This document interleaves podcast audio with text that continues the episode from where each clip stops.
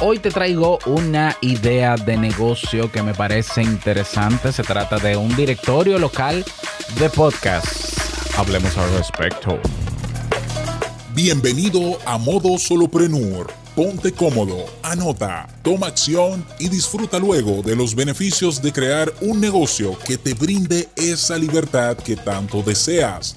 Y contigo tu anfitrión amante de la cultura japonesa, aunque no sepa lo que significa Kyokino, y con un nombre que nada tiene que ver con Naruto. Robert Sasuke. Digo, Sasuke.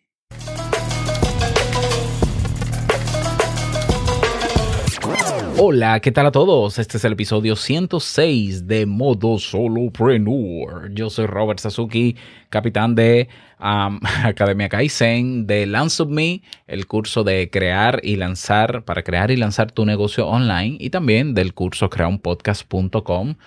Eh, he rediseñado la portada de mi página web, robertsasuke.com. Te invito a que la veas porque he integrado en un, en un método digamos, eh, de tres pasos que integra los tres nichos con los que durante hace varios años ya estoy trabajando. Así que ve a ver la idea, ve a ver el, nuevo copy que hice en la portada y me gustaría que me des tu retroalimentación al respecto. Bien, en el día de hoy te propongo una idea de negocio. Esto es una idea que ya yo ejecuté hace un año y unos meses y que yo lo veo, lo veo, yo lo veo como una innovación dentro del mundo del podcast, aunque no parecería serlo, pero sí lo es. Estoy hablando de un directorio local de podcast. Bien, yo te voy a hacer una historia rápida para que entiendas el contexto y el porqué de esta idea de negocio. El podcasting que nace en el año 2004 ha venido teniendo un crecimiento constante y estable aunque incluso en el año 2020 se vio un boom de producciones nuevas y te cuento que cada mes se publican 100 mil en promedio, 100 mil nuevos podcasts, ¿eh? aunque el 70% se queda abandonado, y no pasa del primer episodio, pero de que se están creando más podcasts, se están creando más podcasts, eso es así. Eh, el tema del crecimiento de la audiencia es otro tema, es otra cosa. Pero bueno, ante el crecimiento constante, imparable del podcast, también han surgido plataformas globales donde, o directorios globales de podcast. O sea, al principio existía Apple Podcast, luego de Apple Podcast se sumaron otras, como, uh, déjame ver, porque mira, Google Podcast eh, no tiene mucho tiempo, ¿eh? Google Podcast creo que fue en el 2017-2018. O sea, era Apple Podcast, perdón, y luego YouTube, pero es que YouTube se ve como otra cosa, pero la cuestión es que hoy tenemos más de 20 podcasters, más de, mucho más, mucho más de 20. Hoy tenemos a Podimo, hoy tenemos a, bueno, Spreaker tiene mucho tiempo, es cierto. Evox también, perdón, tiene mucho tiempo también. Evox está del 2005, 2006. Bien, hoy hay muchas más.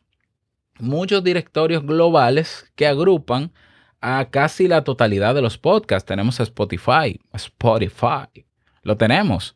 Entonces todo eso está muy bien porque eso ayuda a la difusión y a la distribución de los podcasts.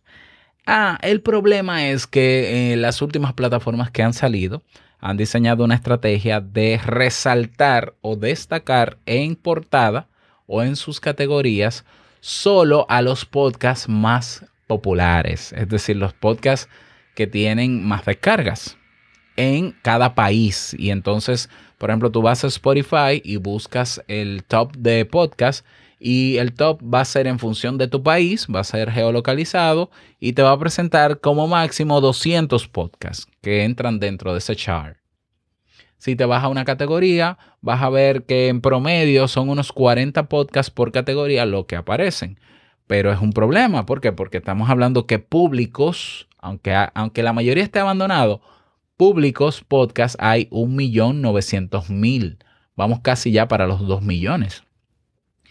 Entonces, seguimos, sigo, para que entiendas. ¿Qué pasa si yo, que soy dominicano, quiero saber o quiero escuchar o descubrir podcasts que sean hechos en República Dominicana? O sea, si voy a Spotify, que en mi país es la plataforma más popular para escuchar podcasts, porque ha sido la que ha invertido en más publicidad, ¿ya? Y se ha posicionado y ha hecho muy buen trabajo realmente. Pues tú no vas a encontrar, ¿cómo tú sabes? Primero, como tú sabes que los podcasts que están ahí son dominicanos. Si ahí hay podcasts que no son dominicanos, que se escuchan en República Dominicana, pero no son hechos en República Dominicana.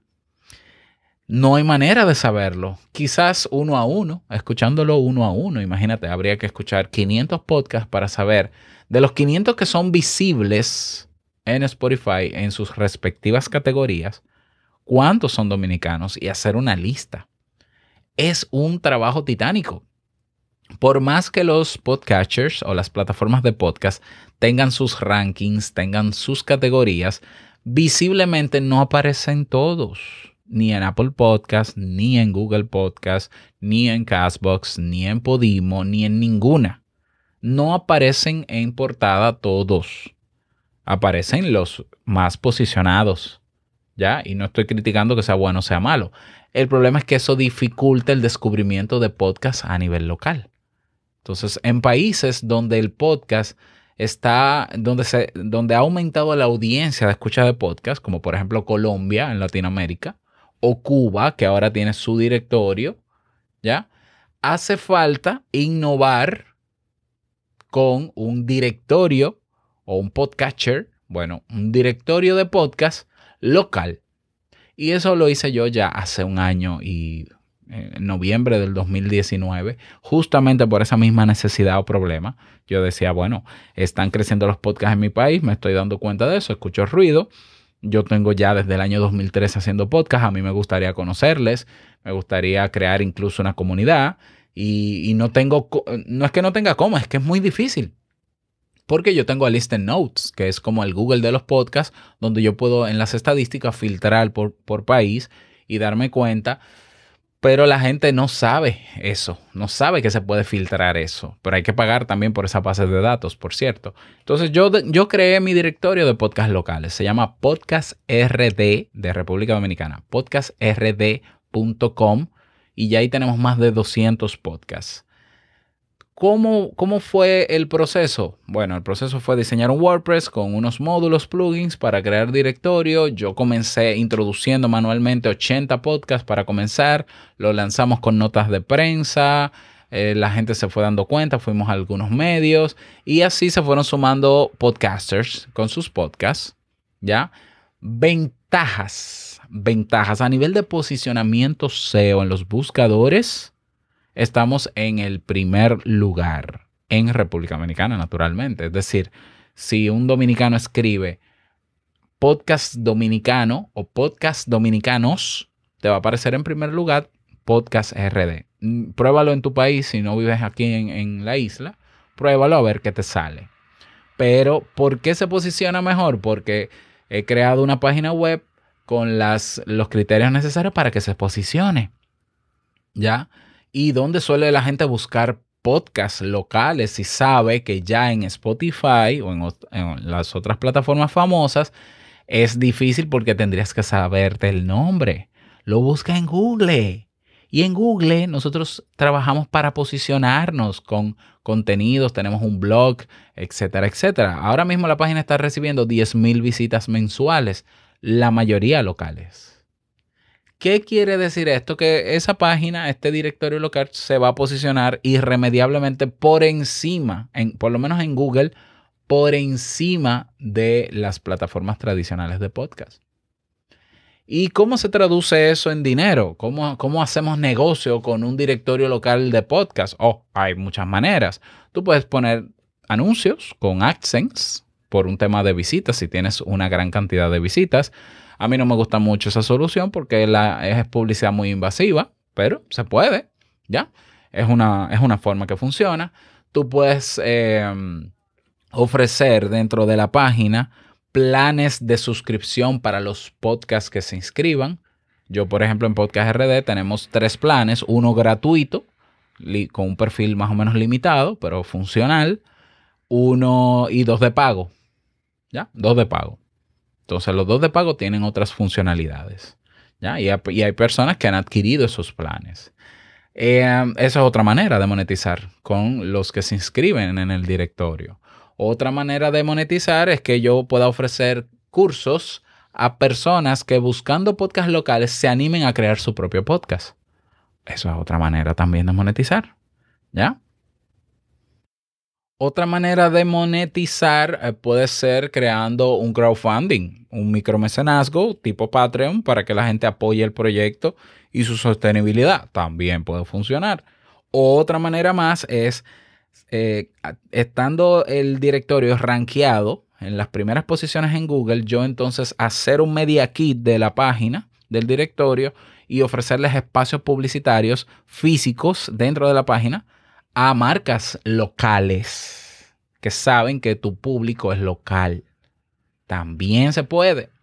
Otra manera de monetizar esa idea de negocio es haciendo acuerdos con marcas y tú sirviendo de manejador o gestionador de anuncios publicitarios de esas marcas en audio o menciones, que es lo que mejor funciona en podcast, menciones de esas marcas en podcast del directorio y compartir comisiones con el podcaster. Mira, yo voy a vender esto, el 30% es mío como página que te gestionó esa mención en tu podcast y el 70% es tuyo, o 50-50 o lo que se decida. Punto. ¿Ya? Entonces ahí tenemos un negocio, un negocio que puede ser rentable en función del modelo de negocio que tú elijas y naturalmente del trabajo que realices. Yo te confieso que yo no he pagado, bueno, sí, yo he pagado, sí, no, no puedo decir que no, pero lo he hecho para eventos de la página. Hemos hecho maratón de podcast, hemos hecho festivales y en esos eventos sí he pagado publicidad en las redes sociales con muy malos resultados, por cierto, pero la, la he pagado. Sin embargo, el tráfico orgánico y el posicionamiento orgánico nos ha traído muchos, muchos más beneficios. El posicionamiento que hoy tenemos como directorio local en Google es orgánico. ¿Ya? ¿Por qué? Porque tenemos un blog y mientras vamos poniendo contenido fresco ahí, por ejemplo, las noticias, notas de prensa sobre podcasts locales, que si fulano se gana un premio, que ahora un récord Guinness, todo eso se va colocando ahí en nota de prensa. Y también la página sirve como una fuente para conocer la situación actual del podcast en el país. ¿Lo ves? Y cuando otros medios como periódicos y programas de televisión o de radio quieren saber qué está pasando con el podcast en el país, porque así como yo tuve la curiosidad, ellos la van a tener, pues van a encontrar los contenidos que tenemos y nos van a dar el, crédito a nosotros. Entonces, todo eso se traduce a mediano plazo y a largo plazo en un negocio que puede ser sostenible. Así que piénsatelo, ya por ejemplo en Cuba lo comprendieron, tienen su directorio, se llama CubaPod. En, en, Puerto Rico hay un observatorio que aunque tiene un directorio, pero tiene otro objetivo. En las islas menores, de, en las Antillas menores de aquí del Caribe, hay un directorio integrado de podcast. Te voy a decir dónde más. En México está Podcast Generation, aunque no es local, es global. Pero, eh, ¿dónde más? Eh, déjame ver. bueno, no, no puedo, no, no sé. Bueno, en España yo creo que hay uno local, creo. Ya, no sé si de la asociación de podcast o demás. Eh, pero bueno, yo lo veo como una respuesta ante el problema de descubrir nuevos podcasts locales. Y en mi caso a mí ha funcionado, así que yo te lo propongo. ¿Cómo hacerlo? Te creas un WordPress instalas unos módulos para eso. Si te unes al curso de crear negocio online, yo te enseño cómo hacerlo, naturalmente, y lo lanzas. La inversión que yo hice fue más de tiempo. A mí me tomó más o menos dos semanas montar la página, eh, colocar los podcasts nuevos para lanzarla. Más o menos dos semanas de trabajo. Y luego ya el formulario que se utiliza para que los podcasters suban sus podcasts es prácticamente automático porque yo solamente tengo que revisar cuando se rellena y aprobarlo y ya se crea su perfil. Así que se puede hacer automatizado para que no sea un dolor de cabeza eh, dar el soporte constante a esa página. Y revisar que todo funcione bien. Tenemos incluso un ranking ahora y de ese ranking vamos a sacar artículos, etcétera, etcétera. Así que yo personalmente lo veo como estrategia de negocio para diferentes países y uh, sí, yo lo veo. No sé cómo lo ves tú. Bueno, me gustaría que me lo digas. Recuerda unirte a nuestra comunidad en Discord. Si no lo has hecho, ve a modosolopreneur.com y tienes un botón que dice comunidad Sasuke y nos vemos dentro. Nada más desearte un bonito día, que lo pases súper bien y no olvides que el mejor negocio es servir de manera genuina y el dinero una consecuencia. Nos escuchamos en el próximo episodio. Chao.